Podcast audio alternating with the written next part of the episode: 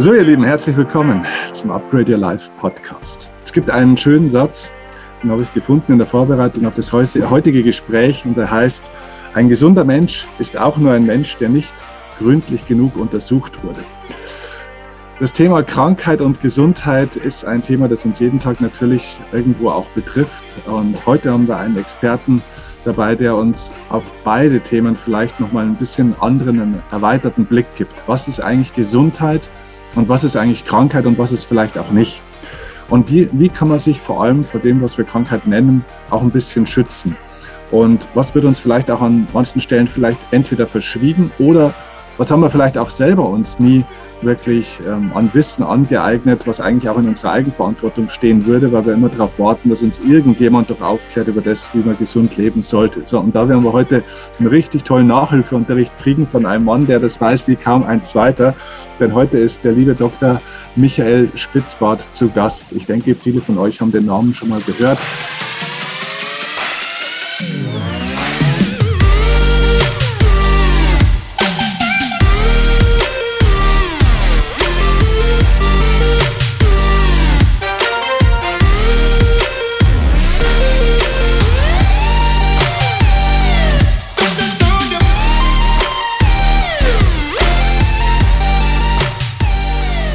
Der Mann ist ein, einer der tatsächlich ähm, bekanntesten äh, Gesundheitsexperten im ganzen europäischen Raum. Liegt daran, weil er eben nicht nur äh, einfach praktiziert und, und Menschen in seiner Praxis einfach auch hilft seit vielen, vielen Jahren und Jahrzehnten, sondern weil er eben auch auf die Bühnen geht, weil er über, ich habe es gelesen, über 1000 äh, Vorträge auf Kongressen, Fachtagungen und so weiter und so fort schon gehalten hat und ähm, eben da sehr, sehr ähm, klar auch spricht. Ich finde diese klare Sprache sehr gut. Der Mann steht für was, das werdet ihr jetzt gleich merken, auch für eine klare Meinung.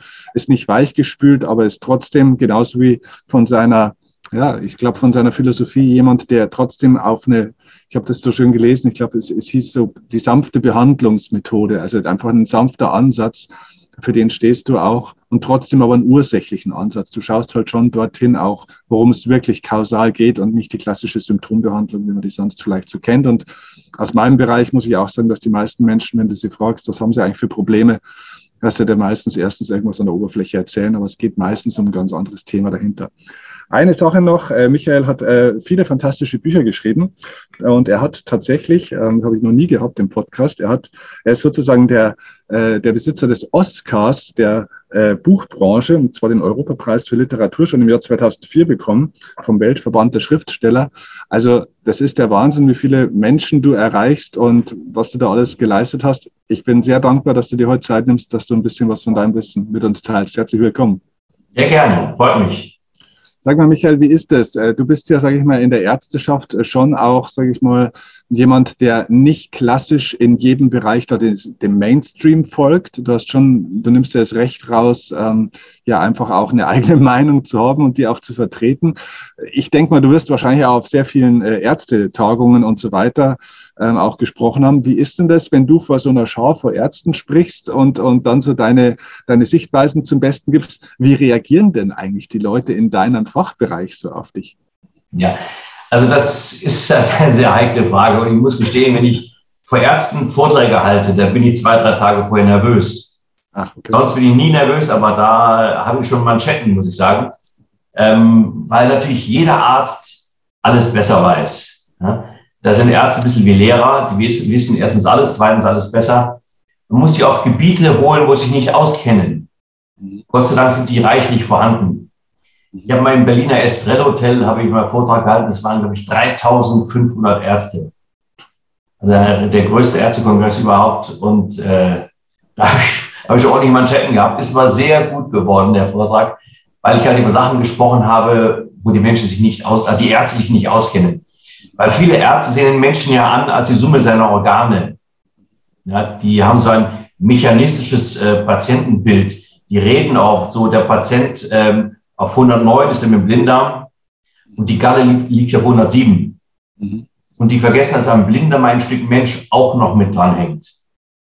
Und weil man eigentlich weiß von der, von der Psychoneuroimmunologie her, dass Körper, Geist und Seele immer eine Einheit ist Wenn man nur den Körper behandelt, ist man vielleicht völlig auf dem falschen Dampfer.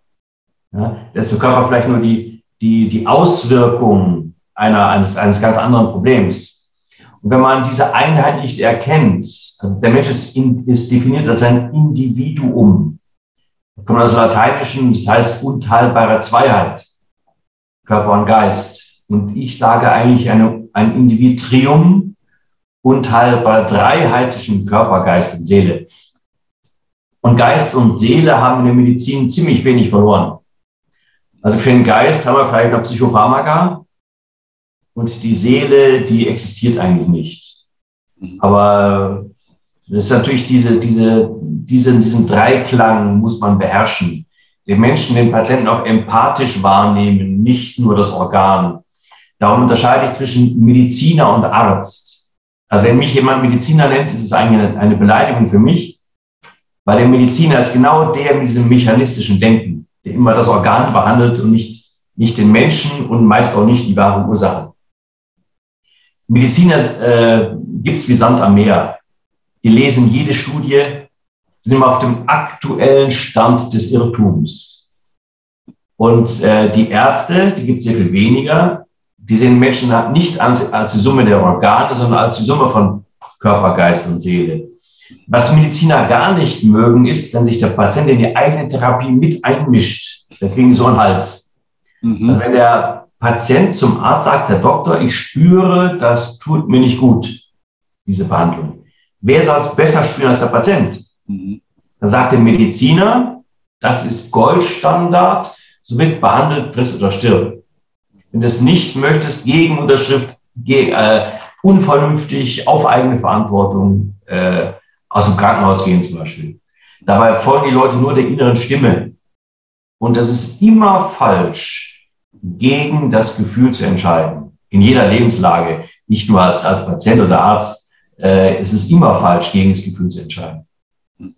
Mhm. Und das ist halt das, was ich vielen, Ärzten, vielen Medizinern ein bisschen ankreide, dass die gerne das Symptom behandeln und nicht die wirkliche Ursache. Und fast viele nicht wissen, dass die ganze Medizin unterwandert ist von der größten Lobby, die es überhaupt gibt. Früher war es die Pharma-Lobby, die größte Lobby, jetzt ist die Pharma-Lobby die größte Lobby. Und die ganzen Fachgesellschaften, in denen die Behandlungskonzepte festgelegt werden, in diesen, bei diesen Fachgesellschaften, da sitzt die Pharmaindustrie schon mit am Tisch und gibt ihre Wünsche bekannt, wie man äh, was behandeln soll, welches Medikament auf welches Symptom passt ja nie nachgucken, wo die Ursache ist. Weil dann kann man die ganzen Medikamente nicht verkaufen.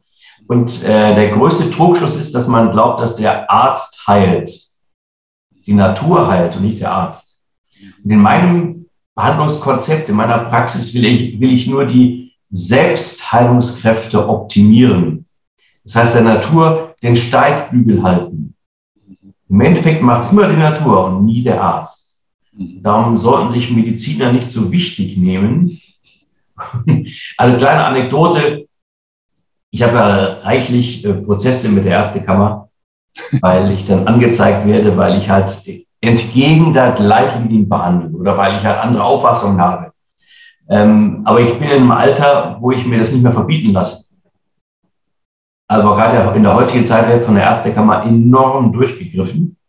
Und wenn ich jetzt meine vier Kinder nicht durch die Ausbildung durch hätte und mein kleines Häuschen nicht bezahlt hätte, dann wäre ich ähm, nicht genau, also wäre, wäre ich wahrscheinlich schon zu beeindrucken. Ja. Wenn solche Schreiben von der Ärztekammer kommen, wer irgendwo gegen was sagt, wird sofort diszipliniert. Mhm. Die drohen natürlich auch zum Entzug der Approbation. Also die, äh, das ist höchst autoritär und wenig wissenschaftlich. Und äh, was ich eigentlich erzählen wollte, diese Anekdote, ich habe irgendwo geschrieben, dass die Aminosäure Tryptophan, das ist ein essentieller Eiweißbaustein, äh, den braucht der Körper zwingend, das hat nicht ich erfunden, in jedem Biochemiebuch steht das drin, mhm. braucht der Körper zwingend, um aus Tryptophan das Stimmungshormon Serotonin zu machen. Der Körper kann genauso viel oder wenig Serotonin produzieren, wie Tryptophan da ist. Wenn da nicht genug Tryptophan reinkommt, hat das Gehirn zwingend zu wenig Serotonin und dann spricht man von Depressionen. Mhm. Ich habe mal geschrieben in einem meiner Bücher, dass Tryptophan die, äh, die ursächliche Behandlung wäre zur Heilung von Depressionen. Und dann bin ich angezeigt worden bei der Ärztekammer und dann gab es einen Professor aus Wien, der sein ganzes Leben lang nur erfolgreich Medikamente aufgeschrieben hat. Und der sagt, was ich sage, ist falsch. Äh, die richtige Behandlung, die ursächliche Behandlung von Depressionen wären Psychopharmaka. Eigentlich braucht man da gar nicht weiter reden. Aber, aber es ist halt die Lehrmeinung. Und dann äh, muss ich das Gutachten sogar bezahlen, hätte ich bezahlen müssen. Äh, 1500 Euro für das Gutachten. Habe ich aber Einspruch eingelegt. Und dann musste der Professor aus Wien extra noch kommen nach Salzburg. Und ich hatte zwischendurch schon ein Gegengutachten von einem der höchsten Psychiater Deutschlands, der war Chef am Max-Planck-Institut in München. Mhm. Dieser Wiener Professor dürfte noch nicht mal die Tür aufhalten. So ein Unterschied ist da. Und dann äh, habe ich dem das Gegengutachten mal so zukommen lassen. Und dann hat er in der mündlichen Verhandlung gesagt, natürlich könnte man auch mit Tryptophan behandeln. Ja? Und nicht nur mit Psychopharmaka.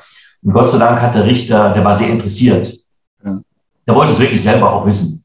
Ja. Hat also so ex explizit nachgefragt, dass rausgearbeitet wurde, ja, Tryptophan braucht der Körper äh, für die Serotoninproduktion.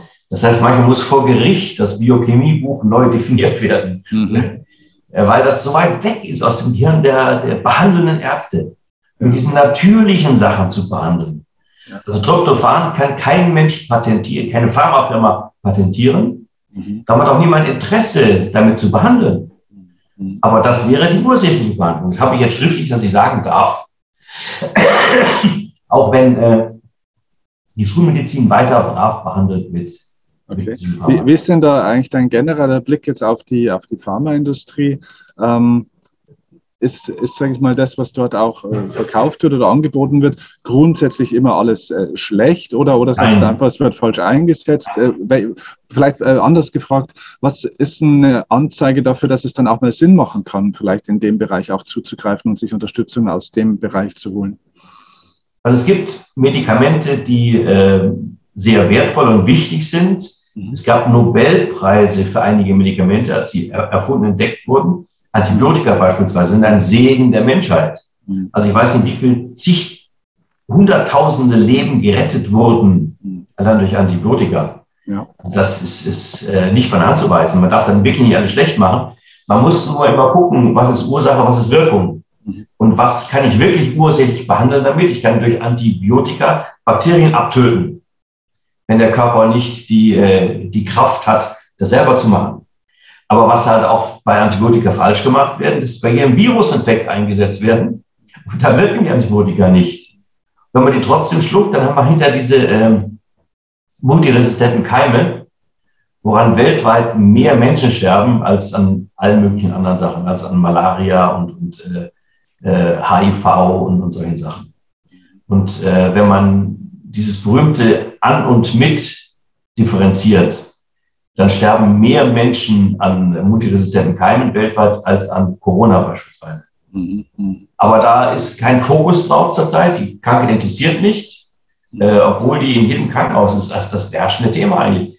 Da gehen Menschen äh, wegen der Operation ins Krankenhaus, also einer elektiven Operation. Die waren vorher relativ gesund, brauchen neue Hüfte, neues Knie und kommen dann hinterher raus mit einem multiresistenten Keim in der, in der Operationswunde äh, sollte man natürlich verhindern und äh, passiert leider viel zu häufig. Ja, ja. Okay. Äh, du hast vorhin gesagt, ähm, dass du ja in deinen Vorträgen und Seminaren ja gerade auch Ärzten zum Beispiel viel Wissen mitgibst in Bereichen, wo sie auf gut Deutsch, ich sage das mal in meinen Worten, keine Ahnung haben davon oder einfach zu wenig wissen, weil sie auch vielleicht nicht ausgebildet worden sind oder auch nicht glauben, dass es wichtig ist. Mir würde spontan jetzt mal der Bereich Ernährung einfallen. Ich glaube, dass Ärzte von der Grundausbildung einfach über Ernährung ganz, ganz, ganz wenig wissen. Was gibt es für Bereiche, wo du sagst, da gibt es echt blinde Flecken und da sollte man sich selbst eigenverantwortlich auf den Weg machen, weil einem da die meisten Ärzte vielleicht jetzt gar nicht so den Rat geben können, weil es halt einfach nicht da ist? Also die ganzen natürlichen Behandlungsmethoden sind der blinde Fleck im Auge der Medizin, der normalen, herkömmlichen Medizin. Und mein Behandlungskonzept ist ziemlich leicht erklärt. Ich behandle mit den 47 essentiellen Stoffen.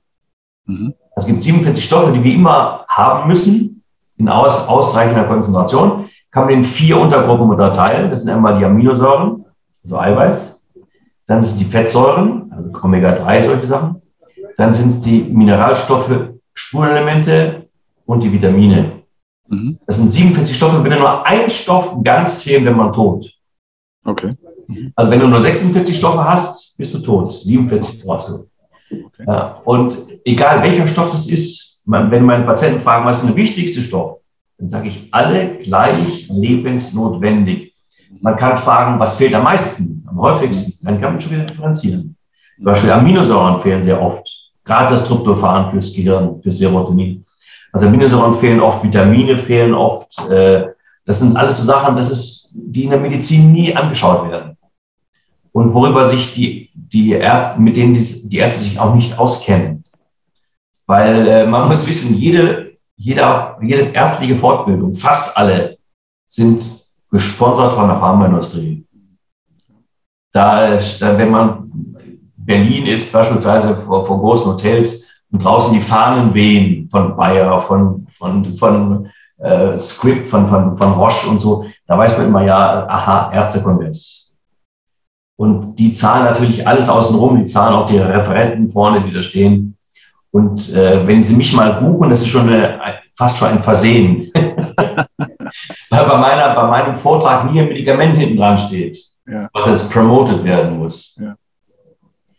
Also das, das sind die Sachen, wo die, wo die äh, Ärzte sich nicht auskennen. Das haben die alle mal gelernt im Studium, so ganz schwach mal, ach, habe ich was gehört, ja, Vitamine und so. Aber äh, was in den Köpfen dann drin geblieben ist, Beispiel, ich habe jetzt einen Patienten, der, der hatte eine Covid-Infektion, also nicht Intensivpflicht, ich war auf einer Normalstation. Und äh, ich bin zum Krankenhaus gegangen und wollte ihm so äh, vier Flaschen hochdosiertes Vitamin C anhängen lassen. Ja? weil in Wuhan haben das die, die Ärzte in den Kliniken gemacht. Also sogar bei Intensivpatienten, intubierten Intensivpatienten, die haben bis zu 40 Gramm Vitamin C intravenös bekommen, 40 Gramm. Und viele von denen konnten schon vier, fünf Stunden später runter von Intensiv. Und das Vitamin C in dieser hohen Dosis wird virozid, wird abtötend auf Viren und Bakterien. Und äh, es unterbricht diesen Zytokinsturm im, im, im, menschlichen Körper. Diese starke Antioxidanz äh, unterbricht den Zytokinsturm. Und dann wollte ich, dass das angehängt wird bei, bei einem Patienten. Ich wurde jetzt mal gar nicht reingelassen, weil das eine Covid-Station war, kann ich gerade noch verstehen. Dann wurde ihm der Karton auch gebracht. Und dann äh, hat er, haben die Ärzte gesagt, nein, das hängen Sie gar, auf gar keinen Fall an, weil Vitamin C macht Nierensteine. Ja, also das war das Ergebnis, das war äh, die, Ur äh, die Begründung, warum das nicht gegeben wird. Weißt, ich müsst, müsste voll sein mit Nierensteinen. Mhm. Meine Patienten müssten voll sein mit Nierensteinen. Also das ist so im, im Hirn dieser Ärzte, Mediziner drin, das kriegst du nicht raus. Ja, also mit, mit natürlichen Stoffen arbeiten, äh, das, das, oh, das ist gefährlich, oh, das, da kennt sich keiner aus, das tun wir lieber nicht. Und das ist halt der blinde Fleck und da kennen sich die Ärzte schlecht aus. Und da kennen sich viele Patienten besser aus. Und wenn man dieses, ich, jedem Patienten zeige ich so ein, ein Bild, ein Bild von einem, einem Fass, so einer Regentonne mit 47 verschiedenen Dauben, diese Planken an der Seite. Und einige Dauben sind ja nicht, nicht ganz oben, die sind tiefer. Und das Fass wird genauso voll, wie es die tiefste Daube zulässt. Das ist halt das, das sogenannte Minimumgesetz. Justus von Liebig, Minimumgesetz. Und äh, die ganzen Selbstheilungskräfte funktionieren nur so gut, wie es halt die tiefste Daube zulässt. Mhm. Und in meiner Praxis fülle ich das alles auf, auf 100 Prozent. Ähm, manchmal auch intravenös, weil es einfach so viel schneller geht und effektiver geht. Mhm. Und damit, genau damit kann ich halt die, äh, die Hilfe zur Selbsthilfe geben. Dass die Natur es wieder richten kann. Also das ist also dein, dein äh, Spezialbereich auch, das habe ich vorhin gar nicht dazu gesagt, ne? also die, die präventive Medizin sozusagen oder orthomolekulare ähm, Medizin. Ähm, Jetzt können natürlich nicht alle, sage ich mal, zu dir laufen. Ich hoffe, einige laufen jetzt vor allem auch nach dem Interview dann zu dir oder beschäftigen sich damit, aber du bist bestimmt auch äh, schon gut besucht. Aber wie finde ich denn für mich, ähm, sage ich mal, jemanden, der mich da gut begleitet? Gibt es da irgendwo so eine Art ähm, Richtlinie, wo du sagst, an dem erkennst du auch jemanden, der das macht? Weil ich stelle zum Beispiel auch fest, ich bin jetzt für den Bereich natürlich sehr offen, mache da auch ganz viel schon für mich seit einigen Jahren. Aber ich stelle schon auch fest, dass mittlerweile sich äh, das mit dem, ja, ich bin ja äh, alternativ und präventiv unterwegs und orthomolekaler, äh, orthomolekaler hier und her, das heften sich auch schon viele ans Rivier, aber ohne, glaube ich, wirklich von wahnsinnig viel Ahnung zu haben in jedem Bereich. Weißt du, was ich meine? Also, wie finde ich da meinen richtigen Begleiter an der Stelle? Wirklich schwer, wirklich schwer. Oft kennt sich der Heilpraktiker besser aus als die Mediziner.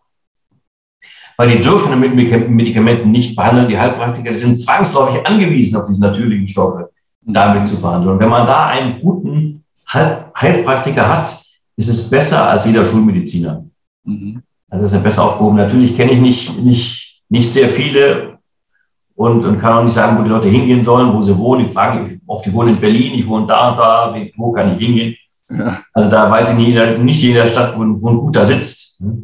Also am besten doch einfach nach Salzburg kommen, zu dir ist das sicher. Ja, ja. Ich bin ausgebucht ziemlich lange. Also, denke, ja. Aber da, wo es ernster ist, wo es weiter fehlt, da wäre es schon angebracht, dass die da mal um den Grund reinzubringen. Und ich habe ja, ich wünsche eigentlich mir nur gesunde Patienten. Klar. Dass man mit denen die Gesundheit gestaltet. Und ähm, man kann sogar gesunde Menschen vielleicht noch gesünder machen, noch leistungsfähiger machen wenn sie halt nur auf 80 Prozent laufen statt 100 Prozent. Ja. Das ist 80 Prozent, ist, ist, ist nicht krank. Ja. Das ist aber keine 100 Prozent. Und manchen Leistungssportlern kann ich nur 2 Prozent geben. Aber es sind die entscheidenden 2 Prozent. Ja. Also wenn es weniger ähm, vielleicht jetzt, sage ich mal, die, den entscheidenden Tipp gibt, wie findet man den perfekten oder richtigen Begleiter, aber vielleicht gibt es ja ein, zwei Punkte, wo du sagst, wenn das auftritt, dann merkst du schon, das ist ein Scharlatan oder das ist jemand, da wäre wär ich vorsichtig. Also was wären denn Ausschlusskriterien für einen medizinischen oder auch, was weiß ich, Heilpraktiker, Begleiter? Äh, zum Beispiel, wenn sie Angst vor Eiweiß haben. Ah, okay. Angst vor Eiweiß. Das haben sehr viele mhm. Ärzte und Heilpraktiker auch durch eine, eine falsche Ausbildung. Das, das war so ein falscher Glaubenssatz hat, hat sich bei vielen Leuten im Kopf festgesetzt, früher ist es immer, wir essen alle zu viel Eiweiß. Wenn man im Blut nachmisst, ist doch mal zu wenig. Was, was ein, ein Fehler war, die Leute essen auch zu viel Fett. Und wenn die zum Beispiel fettes Fleisch essen, ja, dann werden die am Fett krank, aber nicht am Fleisch.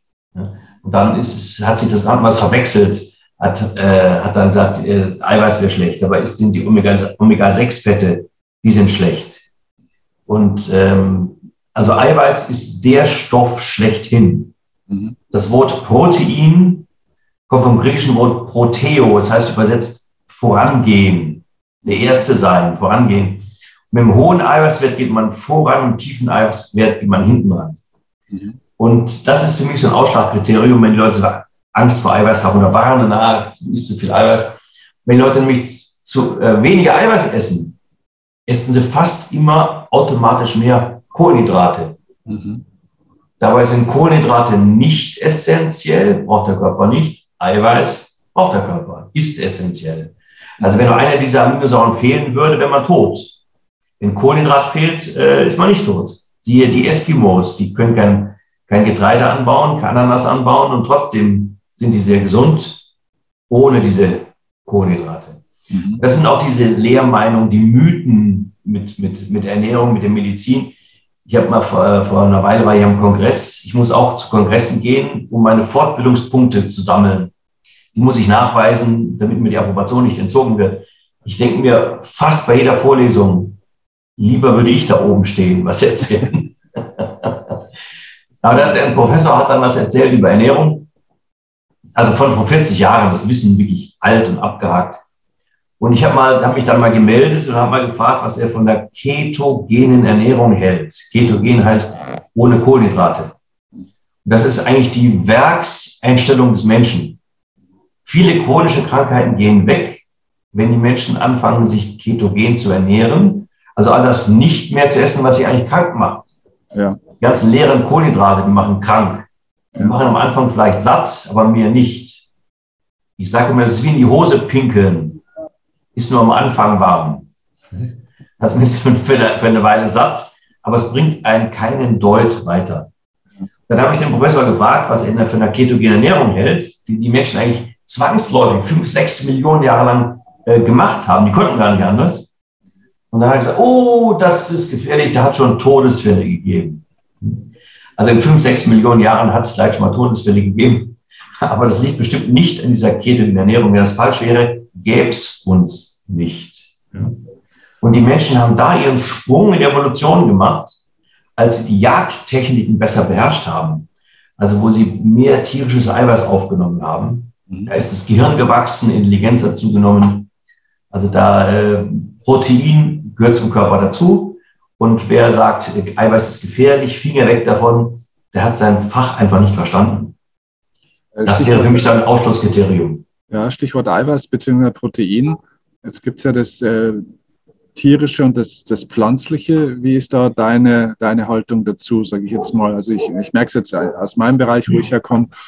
Äh, früher war es natürlich so, dass äh, sich die ganzen äh, Fitnessleute, aber auch generell die Sportler sehr viel, ähm, sage ich jetzt mal, tierisches Eiweiß reingehauen haben, weil so nach dem Motto, äh, anders geht's ja nicht, äh, Stichwort Muskelaufbau etc. etc. Und mittlerweile hast du ja auch sogar im Bodybuilding-Bereich Leute, die Veganer sind, wo du sagst, das kann ja gar nicht sein.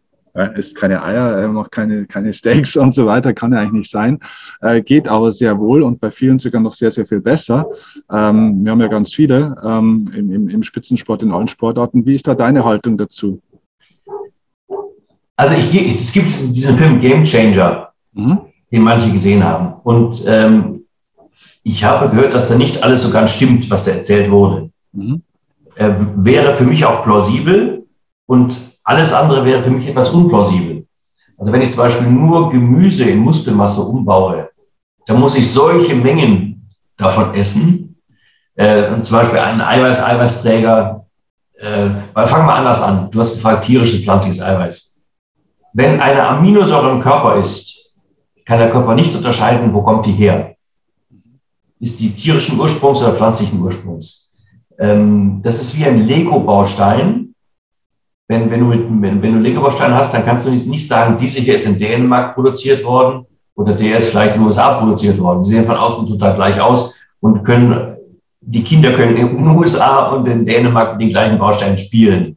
Der Körper kann aus dem tierischen und aus dem pflanzlichen Eiweiß alles aufbauen. Nur muss ich gucken, wo habe ich denn mehr davon?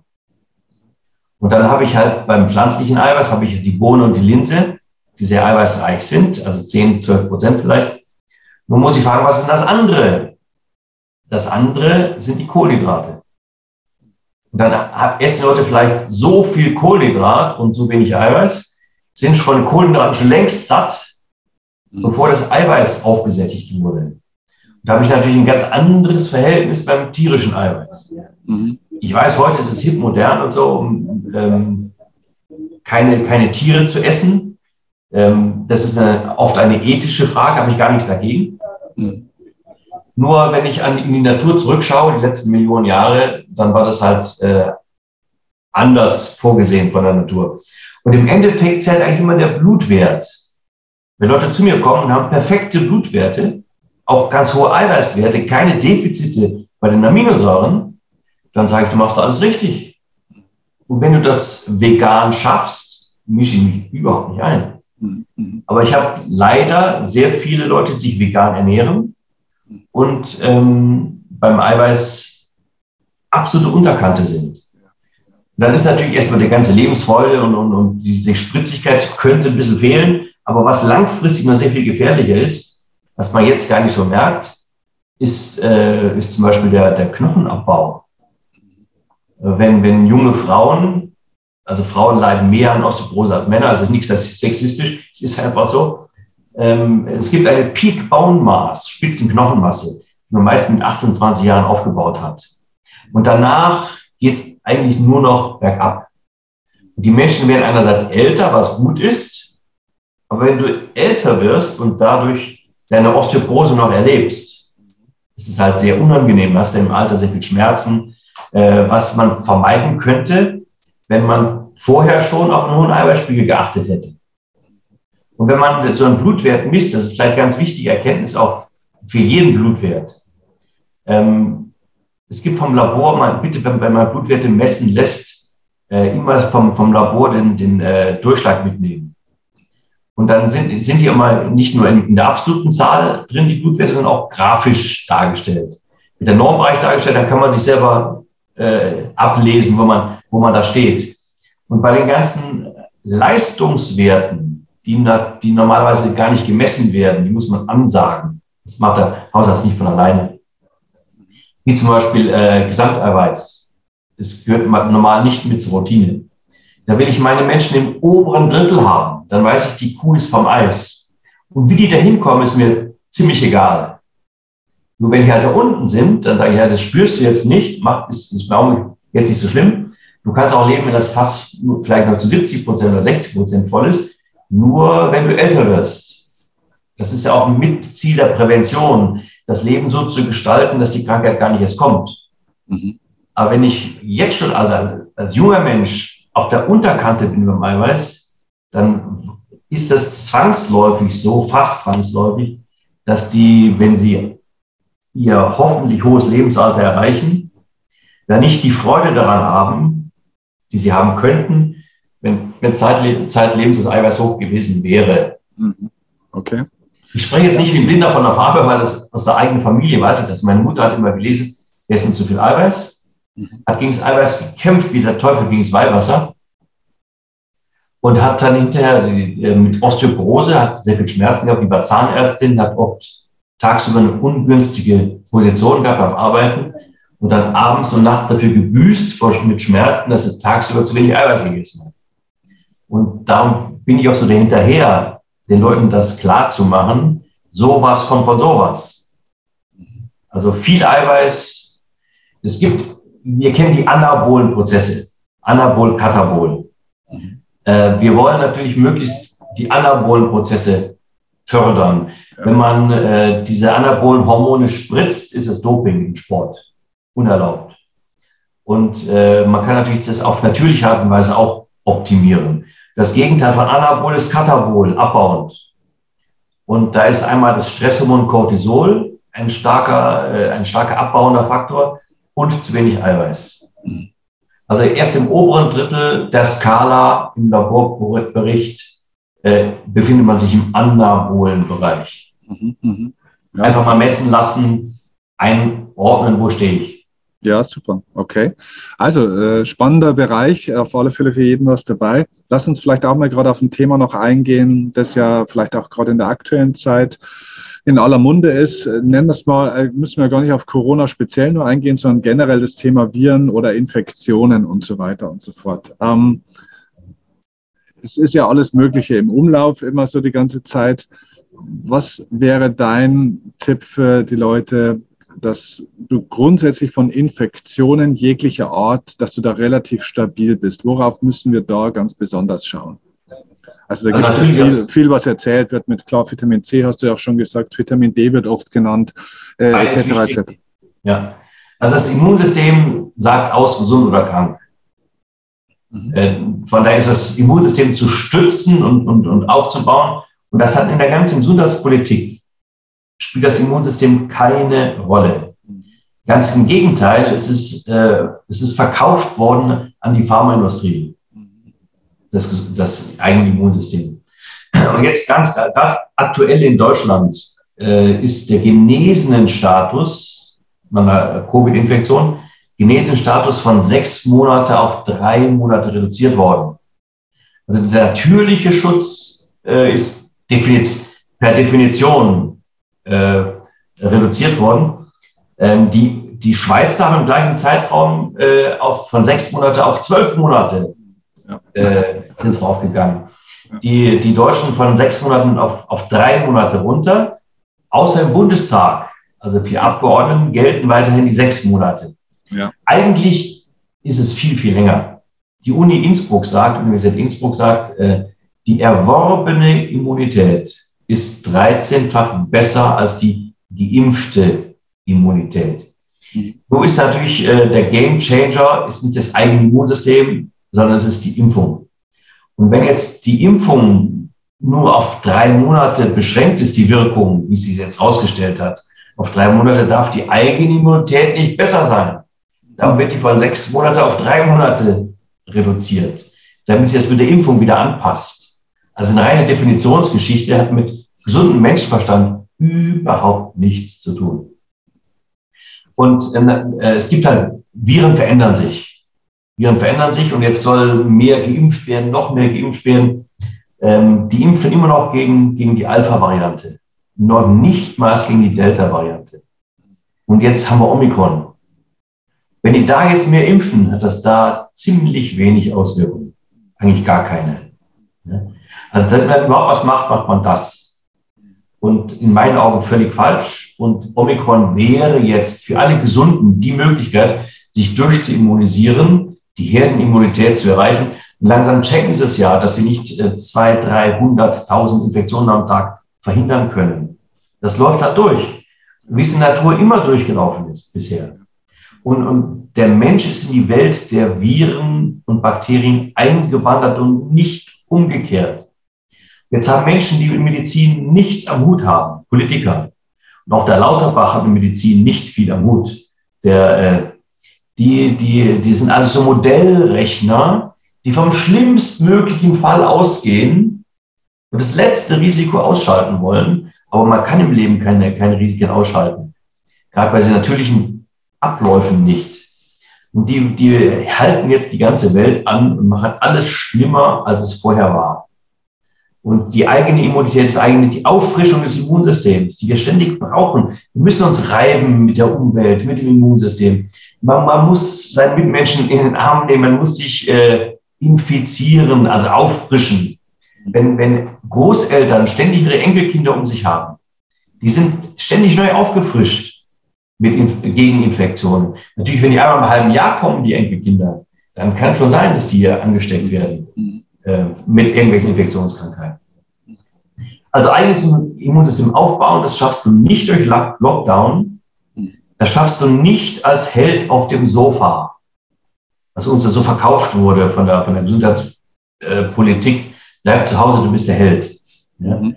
Also das ist völlig, völlig falsch, weil Bewegung optimiert das Immunsystem. Vom ersten Schritt an steigt die, die, die Anzahl und die die äh, Aggressivität der natürlichen Killerzellen im Blut steigt das messbar an. Mhm. Also muss die Bewegung muss sein, nicht zu Hause sitzen. Mhm. Dann braucht sie ständige Auffrischung. Das, das nenne ich die körpereigene Impfung. Sich reiben an der Umwelt, nicht alles desinfizieren. Äh, jeder Kinderarzt weiß, je mehr du desinfizierst, desto häufiger bekommt das Kind die sogenannten atopischen Krankheiten, Neurodermitis, Asthma, solche Sachen. Das kommt durch mangelnde Reibung fürs Immunsystem. Also Sakrotan-Mütter haben die anfälligsten Kinder. In meinen Seminaren sage ich immer, wenn eine Gabel runterfällt im Lokal, nimmst du die erst recht. Das ist eine geimpfte Gabel. okay. Also weniger Sterilität wagen. Ja, ja. Und äh, es gab jetzt mehrere Sendungen im Fernsehen, von, auch von Servus TV, sehenswert, Corona, der Wahrheit auf der Spur äh, hat sich herausgestellt, dass in den Ländern, wo der, der, der ähm, Desinfektionsstatus nicht so hoch ist, ist, dass da die wenigsten Inzidenzen sind. Also so, so, äh, so der, der Gürtel so um den Äquator herum, wo vielleicht die Menschen nicht so leben wie bei uns. Ja. Die haben die wenigsten Inzidenzen und das beste Immunsystem. Wenn ich jetzt aber, sage ich mal, ähm, mich vielleicht jetzt äh, künftig nicht äh, im Wald in den Dreck werfen will, um mich, sage ich mal, zu stabilisieren für die nächsten Monate. Was kann ich, sage ich mal, präventiv für mich denn in meiner Hausapotheke haben, wo ich, sage ich mal, mich einfach mal stabilisiere vom Immunsystem? Was sind denn so drei oder fünf Stoffe, ähm, die man da, sage ich mal, sich regelmäßig zuführen sollte? Oder ist es zu, zu einfach gedacht äh, an der Stelle? Nein, sollte man das, das ist schon, ja, das ist schon ganz gut gedacht. Also ähm, Vitamin C sollte man nehmen ich empfehle immer so eine Kombination Vitamin C plus E. Das ist, äh, gibt von Sanaponte, sanaponte.de, kann man mal googeln. Äh, die haben fast ein Gramm Vitamin C drin, plus E, dadurch potenziert sich die, die Wirkung. Sanaponte.de. und davon so vier Kapseln am Tag zeitversetzt nehmen. Mehr kann man oral. Vier Kapseln am Tag? Vier Kapseln. Mehr kann man oral nicht aufnehmen. Es gibt so eine, ein, Transport. Aber nicht, aber nicht jede Kapsel hat jetzt äh, ein Gramm, oder? Doch, also 900 Milligramm. Ich habe es sogar am Schreibtisch stehen hier, weil ich es selber nehme. Äh, 900 Milligramm okay. Vitamin C plus E. Und ähm, dann sollte man äh, ein Vitamin D nehmen. 4.000 bis 5.000 Einheiten. Das hört sich viel an, ist aber nicht viel. Also Vitamin D sollte man nehmen, dann äh, vielleicht Zink, gerade wenn man Infektion spürt. Äh, Zink äh, soll, könnte, soll, können und sollte man nehmen. Ja. Das sind so die, die, die wichtigsten Sachen, die ich auf meinem Schreibtisch selber stehen habe und, ja. äh, und immer wieder wie ein Huhn die Körner pickt, immer wieder so eine okay. Kapsel nehme, um den Spiegel im Blut möglichst aufrechtzuerhalten. Was sagst du zu dem Argument, dass das mit den hohen Vitamin C-Dosen ja alles immer gut und schön ist, aber dass der Körper das ja alles gar nicht aufnehmen kann, dass das gar nichts hilft, immer diese. Darum habe ich, darum habe ich gesagt, nicht mehr als vier Gramm.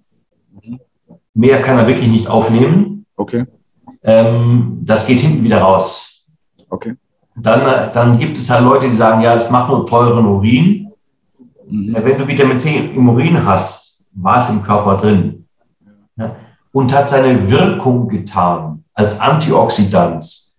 Also wenn du im Vitamin, wenn du im Urin kein Vitamin C hast, ist schon die stärkste Form des Mangels.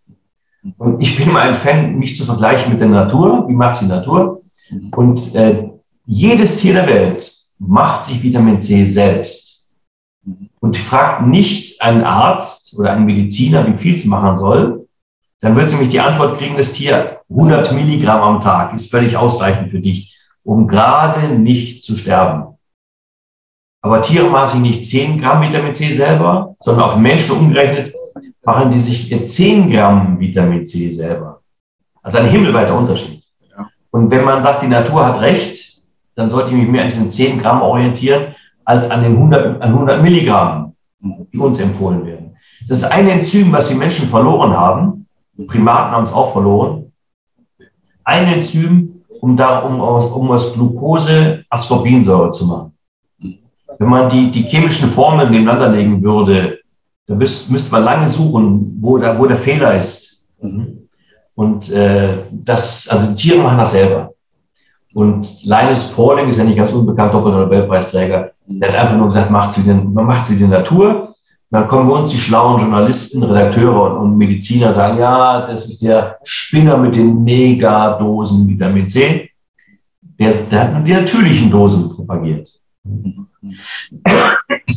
Also diese, diese, ähm, diese Schreckgespenster, die dann da immer auch an, an die Wand gemalt werden, mehr oder weniger so diese ähm, Schäden durch die Überdosierung von Vitaminen und so weiter und so fort, ist größtenteils also Panikmacherei.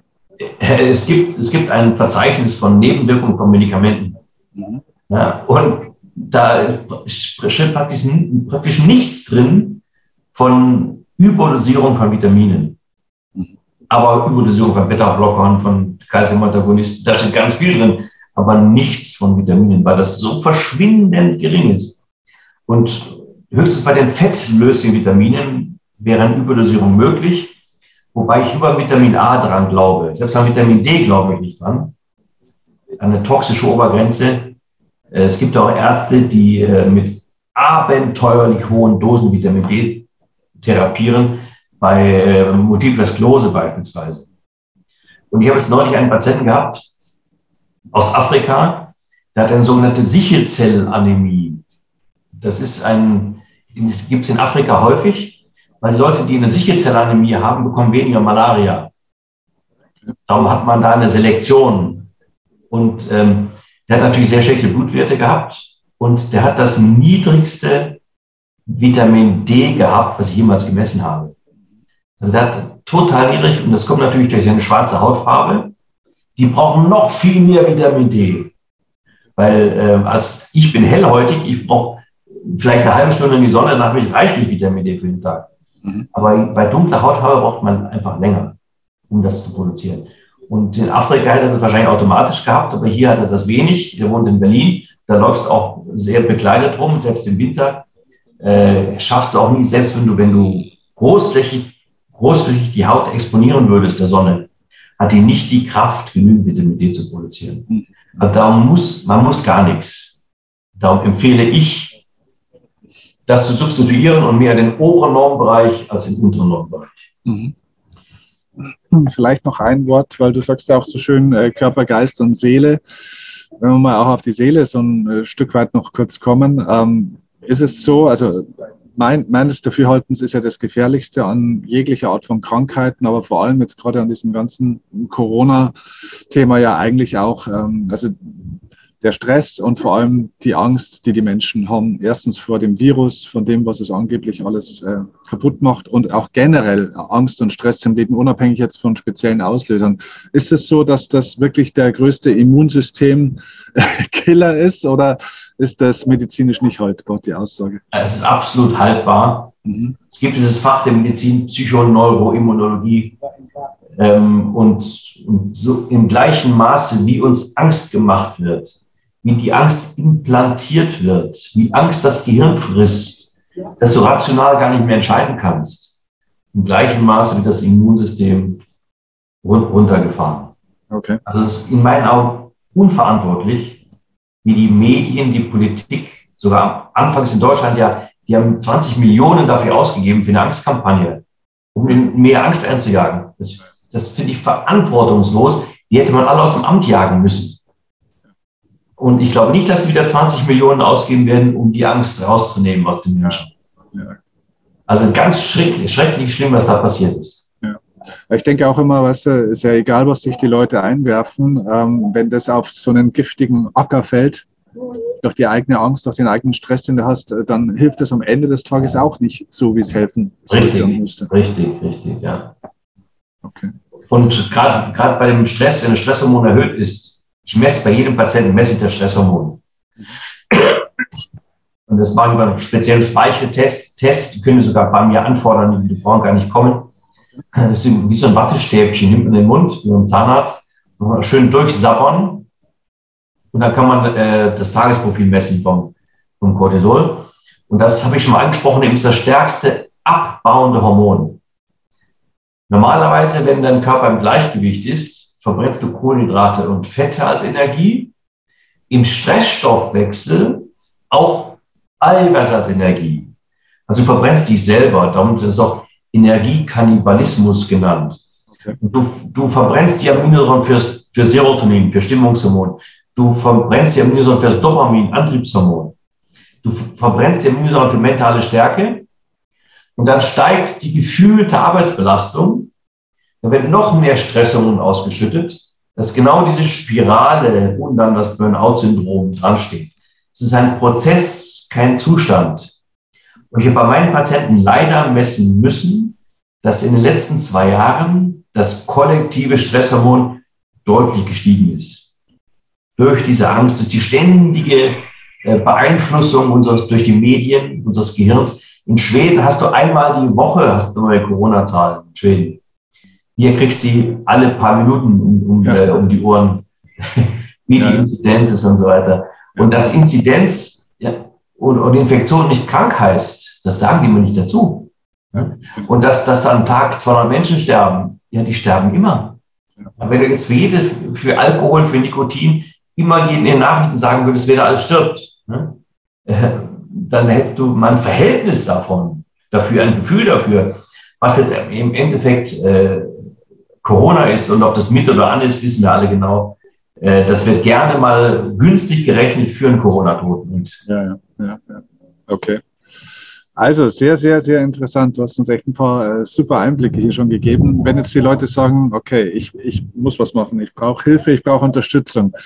Ähm, also wir haben erstmal trotz allem deine Webseite auch in den Show Notes oder in der Videobeschreibung verlinkt, je nachdem, wo ja, Vielleicht auch meine Instagram und Facebook Okay, also Instagram und Facebook auch noch. Da kriegen Sie jeden Tag so ein bisschen Input oder jeden zweiten Tag ein bisschen Input. Was kann ich für mich tun? Für die Eigenverantwortung. Okay, perfekt. Genau, okay, dann verlinken wir das alles. Dann finden da zumindest mal die Leute den Weg zu dir. Und wenn jemand eine große, akute Frage hat, kann er sich ja wahrscheinlich trotzdem in irgendeiner Form an dich, an dich wenden. Ja, ich, ne? wer mich finden möchte, findet mich. Im, Im schönen Österreich auf alle Fälle. Wenn wir wieder gescheit reinkommen. Ja, ist kein Problem. Kein Problem. Also die Patienten, die zu mir kommen, die kriegen eh so einen Persilschein. Die brauchen nicht, mal einen Test. Steht erstens an der Grenze, steht gar keiner. Mhm. Und ähm, selbst wenn sie mit unserem Persilschein kommen, brauchen die niemals einen Test und dürfen für einen dringenden Arztbesuch immer durch. Okay, okay. Sehr gut. Gut zu wissen. Ich danke dir ganz herzlich für die Zeit und fand ich super, super interessant und klar, ganz tolle Folge. Dankeschön. Okay, alles Gute für euch. Danke. Gerne.